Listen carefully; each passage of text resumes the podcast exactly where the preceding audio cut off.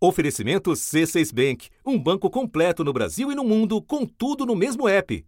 Abra sua conta. Presidente Jair Bolsonaro, a apoiadores, disse o seguinte: dia 20 de março encerra o prazo da vigência do atual presidente. É direito meu reconduzi-lo ou não? Ele não será reconduzido. Qual é o problema? É sinal de que alguns do mercado financeiro estão muito felizes com a política que só tem um viés na Petrobras atender aos interesses próprios de alguns grupos do Brasil. Da redação do G1, eu sou Renata Loprete e o assunto, hoje com Natuza Neri, é o impacto econômico e político da intervenção de Bolsonaro no comando da Petrobras.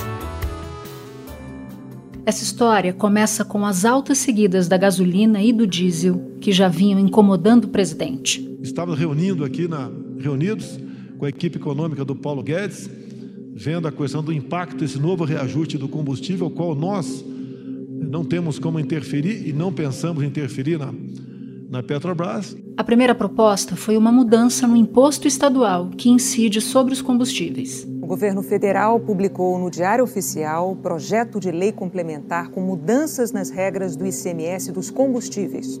O projeto é um aceno aos caminhoneiros que pressionam pela queda no preço do diesel.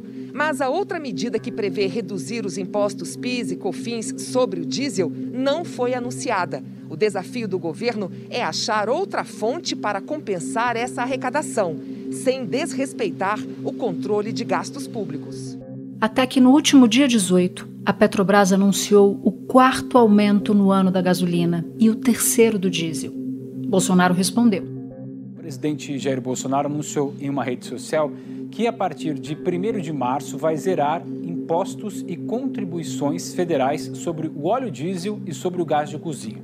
No caso do diesel, Bolsonaro anunciou que a isenção da CID, Imposto Federal Específico para os Combustíveis, e de PIS/COFINS valerá para dois meses. E foi além. Que nesses dois meses nós vamos estudar uma maneira definitiva de buscar zerar esse imposto no diesel, até para ajudar a contrabalancear esse aumento, no meu entender, excessivo da Petrobras, mas eu não posso interferir, nem iria interferir na Petrobras, tá? se bem que alguma coisa vai acontecer na Petrobras é, nos próximos dias, você tem que mudar alguma coisa, vai acontecer. No dia seguinte, depois do fechamento do mercado, aconteceu. O presidente Jair Bolsonaro decidiu tirar Roberto Castelo Branco da presidência da empresa. O general Joaquim Silva Luna foi indicado para assumir o cargo. O conselho da Petrobras ainda tem que aprovar o nome. E as consequências vieram com força total nesta segunda-feira. E o gráfico dos papéis mais negociados da Petrobras desenhavam uma queda vertiginosa. Perto das 11 horas, as ações caíam 21%. Passaram o dia sem sinal de recuperação e o saldo final foi uma baixa histórica de 20%. Perda de 70 bilhões em valor de mercado em um só dia. A estatal tem grande peso na Bolsa Brasileira. Para cada 10 papéis negociados, um é da Petrobras. Por isso, a Bolsa de Valores de São Paulo também não se sustentou na superfície. O Ibovespa caiu 4,87%. Além da Petrobras, o Banco do Brasil também teve baixa de mais de 11%. Já a Eletrobras começou o dia em queda, mas se recuperou. Para entender o significado do movimento do presidente e quais as consequências para a Petrobras, para a economia do país e para a política, minha convidada neste episódio é a jornalista Miriam Leitão, comentarista da TV Globo, colunista da Rádio CBN e do Jornal Globo. Terça-feira, 23 de fevereiro. Miriam, eu quero te perguntar sobre quem perde e por que perde com esse movimento do presidente Bolsonaro de indicar o general Silvio Luna para a Petrobras, para a presidência da Petrobras. Mas antes, eu Queria saber o que Bolsonaro ganha com isso. Você consegue explicar para gente? Ele ganha o que ele está buscando. Ele está buscando popularidade. Ele está pensando na eleição de 2022, que é o que ele pensa sempre. Então ele faz uma jogada de é, populista de marketing. Assim, é, eu vou atrair para o meu lado os caminhoneiros que foram minha base. Eu, ele até participou e, e, e incentivou a greve de 2018. Prossigam na missão. É a oportunidade que nós temos para mostrar ao político profissional, a esses bandidos que há muito nos governam, que é o patrão só vocês, trabalhador, povo brasileiro. Caminhoneiros, estamos juntos. Fique com Deus. E aí ele mantém os caminhoneiros como base, mas não só. Todo mundo que for no posto de gasolina é, sente o peso do aumento da gasolina. Então ele fala assim: não, mas o presidente está querendo reduzir o preço da gasolina. Né? É, todo mundo que for uh, pagar o gás vai achar o gás vai ficar mais barato graças ao presidente. Né? E ele falou que vai estender para além disso, que é para a energia elétrica. Então é, ele faz uma ele faz uma aliança, digamos assim, com o consumidor que está sendo pressionado pelos preços, preços importantes de combustíveis e de energia, e fala que ele está é, lutando contra os, os inimigos, contra os grupos de interesse para reduzir esses preços. E quem perde? Todo mundo todo mundo perde, porque quando ele faz isso, sobra o dólar. Fechou em alta de 1,26%, negociado a R$ 5,45. O dólar bate no, na soja, a soja bate no óleo de soja que a dona de casa vai comprar. E numa inúmera, uma quantidade enorme de preços. Todos os preços são afetados pelo dólar. O real é a moeda que mais caiu no ano passado em relação ao dólar. A moeda americana ficou 40% mais cara que a brasileira. Na comparação entre as principais moedas do mundo, feita pela consultoria economática, a nossa perda é bem maior do que em emergentes como a Turquia, Rússia e Argentina. O motivo principal apontado por economistas para o pior desempenho é que falta um plano claro para solucionar a situação fiscal do país. E esse ano é a, a segunda moeda que mais cai, se não é a primeira, porque essas últimas quedas podem ter revertido isso aí. Então, é, o país, por que, que o país perde tanto? A moeda brasileira perde tanto? É porque o Brasil está pior que todo mundo? Não. É porque o país tem um presidente que dá sinais muito contraditórios. E, e, que tem muita incerteza. Nesse momento, qualquer empresa que não tem nada a ver com isso, que for pegar um empréstimo no exterior, vai pagar é, 14% mais caro, porque foi o que subiu, subiu o risco do país. Então, o investimento diminui para o país. Tudo fica mais difícil é, dentro desse projeto de retomar o crescimento no pós-pandemia. A gente vai chegar no risco país ainda, mas antes eu queria fazer só um breve relato do que aconteceu na segunda-feira, que foi o primeiro dia útil do mercado depois dessa indicação. Bom, ao longo do dia a gente viu o dólar subindo, as ações da Petrobras e de outras estatais em forte queda, tanto aqui no Brasil quanto lá fora, e perdas que afetam empresas, grandes investidores, pequenos investidores, todo mundo.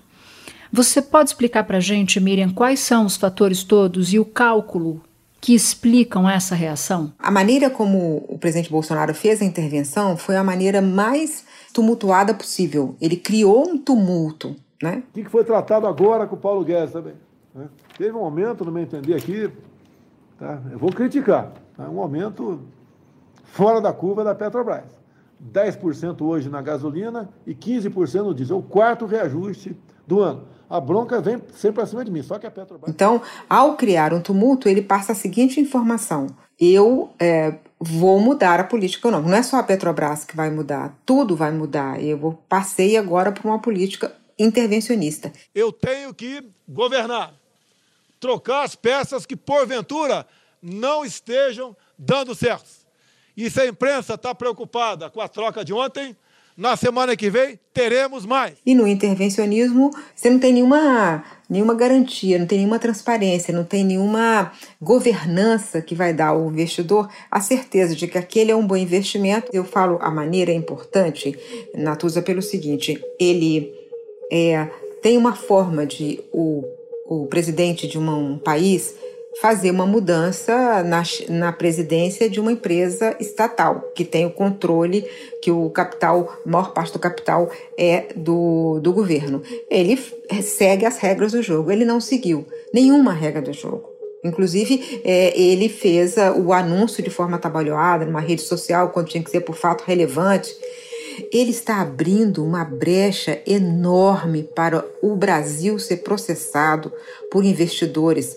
A, a Petrobras tem é, tem ação no mundo inteiro, no mundo inteiro. E eles já estão se organizando para entrar com processo contra, contra o Brasil.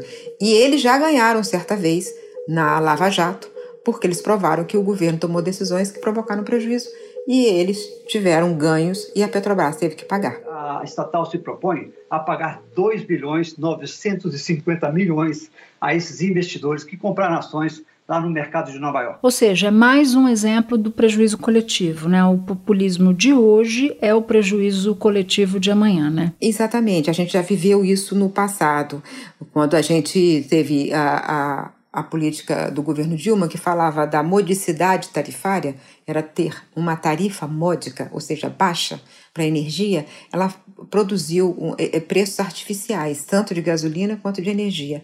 Quando chegou em 2015, houve um tarifaço, ou seja, o consumidor é que pagou. O consumidor é que pagou aquela conta. Miriam, voltando só um pouquinho aqui no risco país, eu sei que você já falou brevemente sobre isso, mas eu queria entrar um pouco mais nesse assunto para traduzir o que, que isso significa para a nossa economia real. Quando a gente fala de mercado financeiro, a gente não está falando de meia dúzia de jovens agressivos do, da Faria Lima. É muito mais complicado que isso.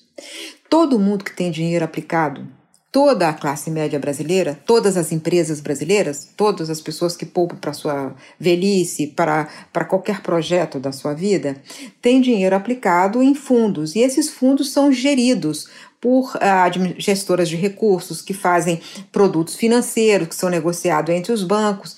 Então, quando eles buscam a rentabilidade, eles não estão buscando apenas o lucro de meia dúzia de capitalistas. Eles estão querendo proteger o seu, o meu, o nosso dinheiro. Se eu não entender assim, fica parecendo que que tem razão quando eles falam, ah, eles estão fazendo isso aí só para o, o, o lucro do mercado financeiro. Na verdade, é garantia da proteção do nosso dinheiro.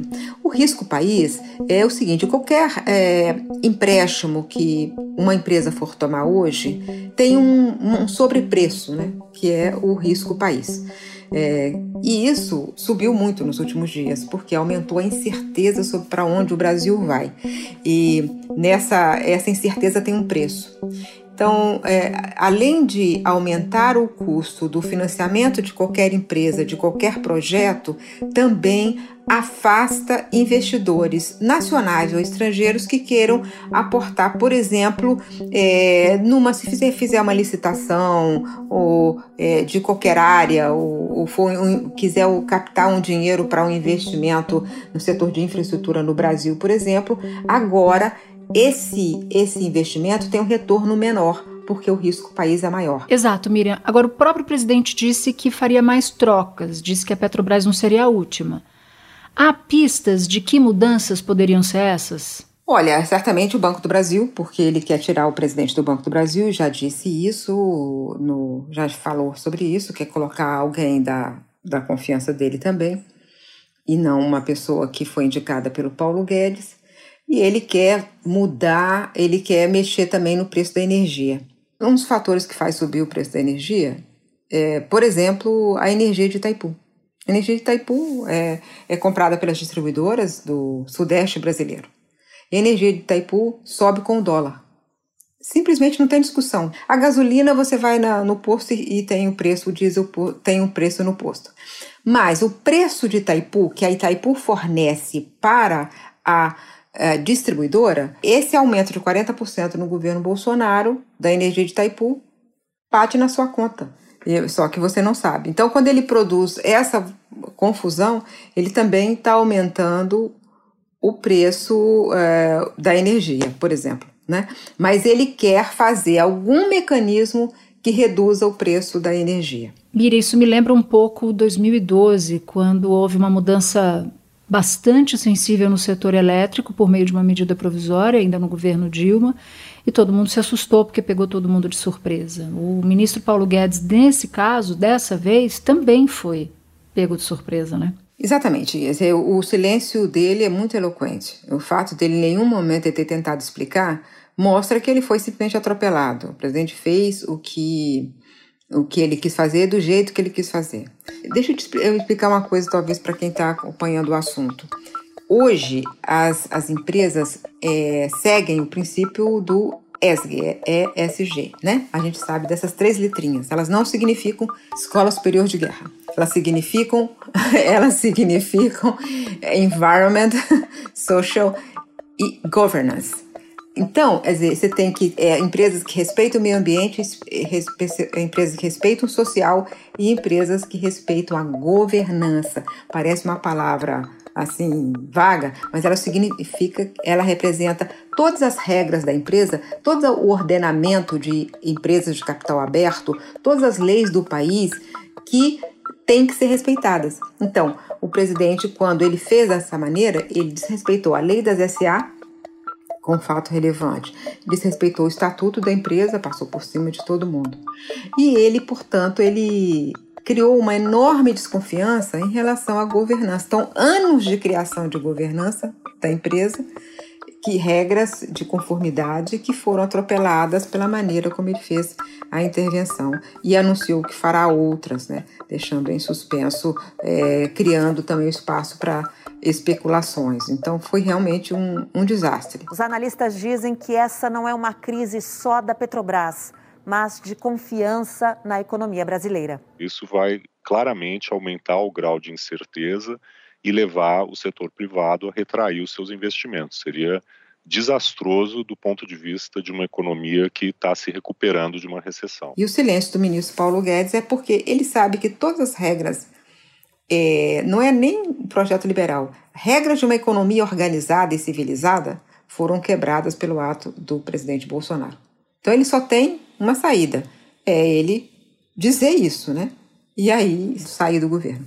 Eu me lembro do episódio de tentativa também de segurar o preço do combustível no governo Dilma. Eu queria te ouvir sobre as semelhanças e diferenças, neste caso de agora, do Bolsonaro, para o caso Dilma no passado. A diferença é que a Dilma chegou a fazer uma medida provisória, essa 579, que definiu como é que ela queria a política de tarifas de energia mais baixas. Pela MP, as empresas de geração e transmissão de energia se comprometiam a reduzir as tarifas.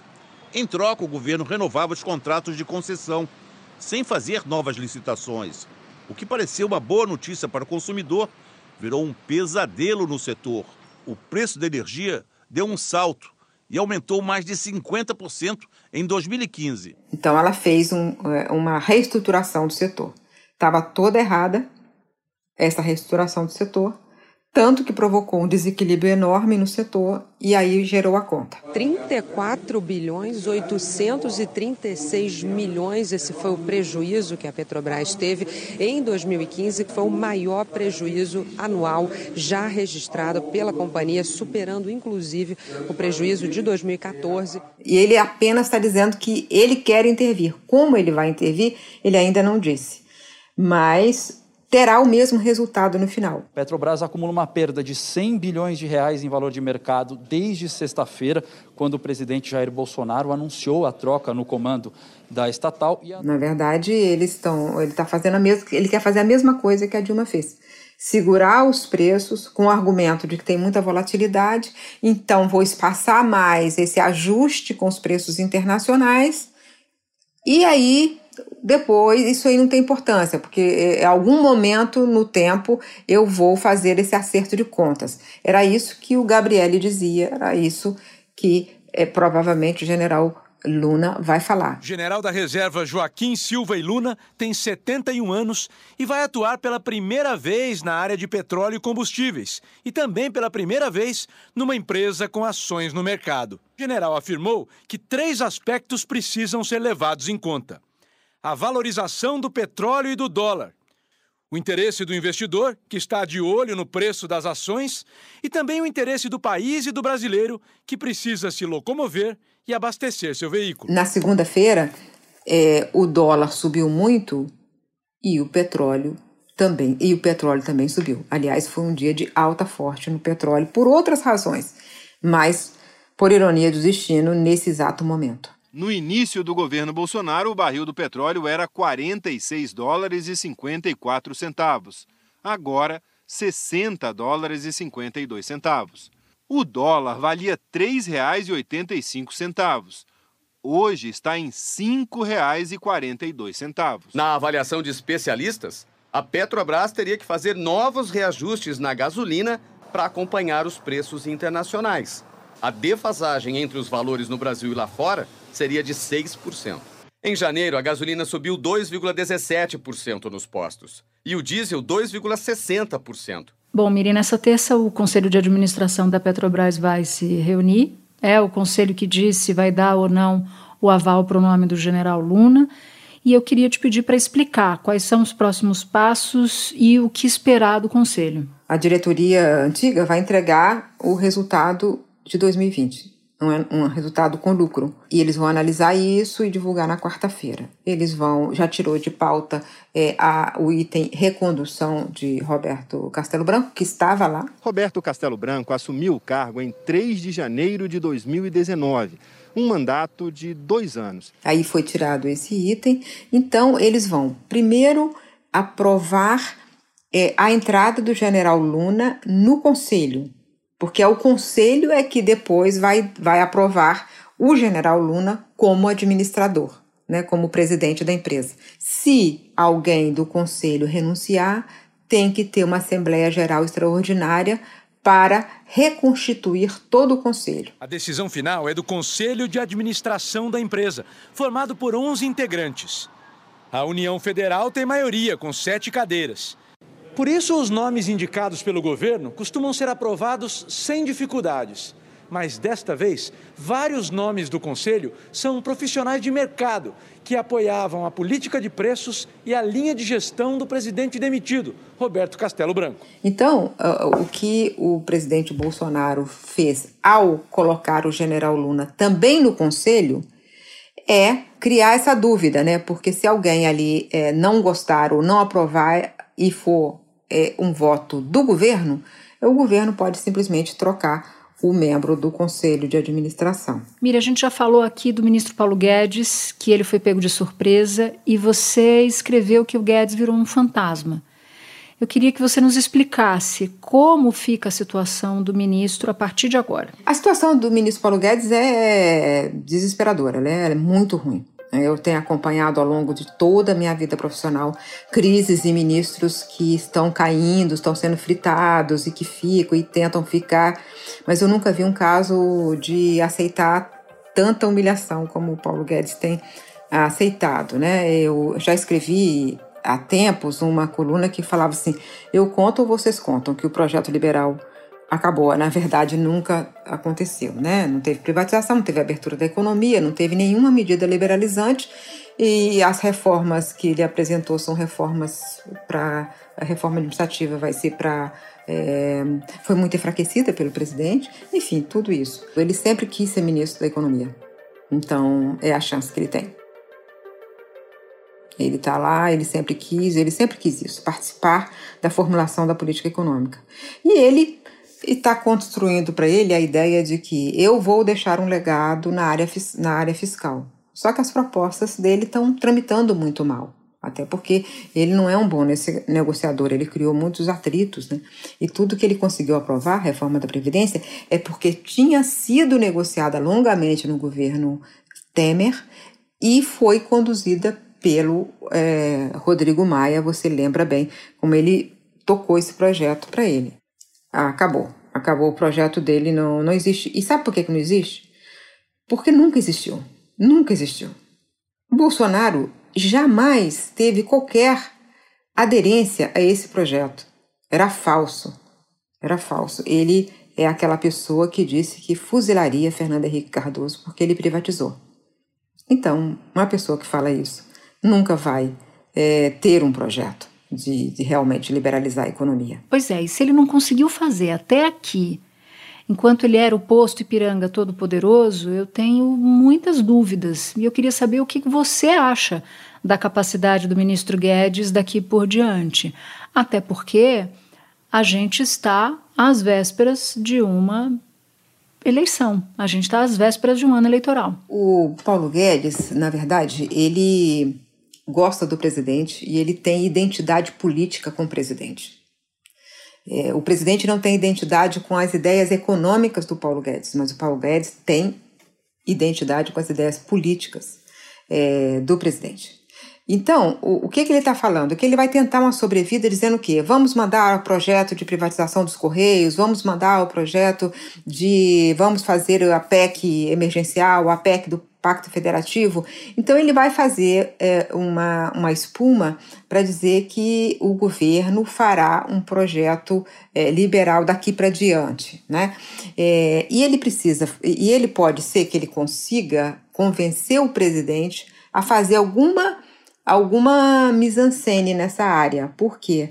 É, porque a, a queda da segunda-feira foi grande demais. A economia brasileira e global foi muito eloquente sobre como é, a política intervencionista e populista do, do presidente Bolsonaro. Então, ele pode falar: olha, tá, despencou tudo e tal, vamos fazer um gesto. E o gesto é mandar propostas de privatização. Ele vai mandar propostas de privatização, mas não vai tocar entendeu?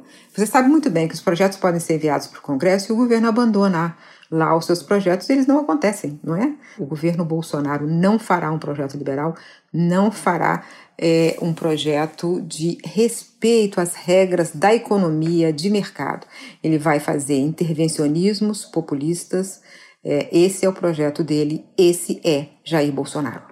Miriam, muito obrigada por compartilhar todos os seus conhecimentos, todas as suas informações aqui com a gente. Eu já termino desejando para você um bom trabalho e agradecendo do fundo do coração por você ter tirado um pouquinho do seu tempo para dividir aqui com o assunto. Muito obrigada, foi um prazer falar com você. Este foi o assunto, o podcast diário disponível no G1, Globoplay, Google Podcasts, Spotify, Apple Podcasts Castbox, Deezer e Amazon Music. Nas plataformas digitais de áudio dá para seguir a gente e assim não perder nenhum episódio. Eu sou Natuzaneri e fico por aqui. Até o próximo assunto.